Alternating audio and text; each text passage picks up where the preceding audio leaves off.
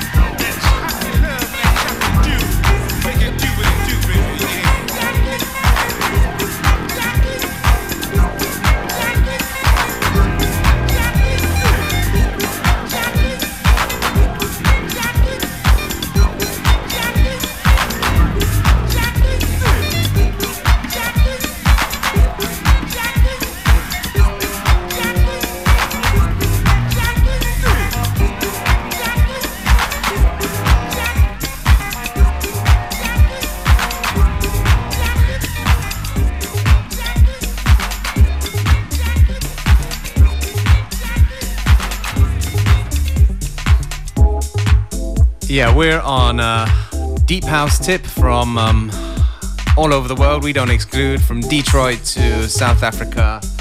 Uh, yeah, the name of the show's Unlimited, and we're unlimited with our music. And uh, yeah, I don't know where I'm going with this, but anyways, Functionist and Beware who do the show every damn day, Monday to Friday, 2 to 3 p.m.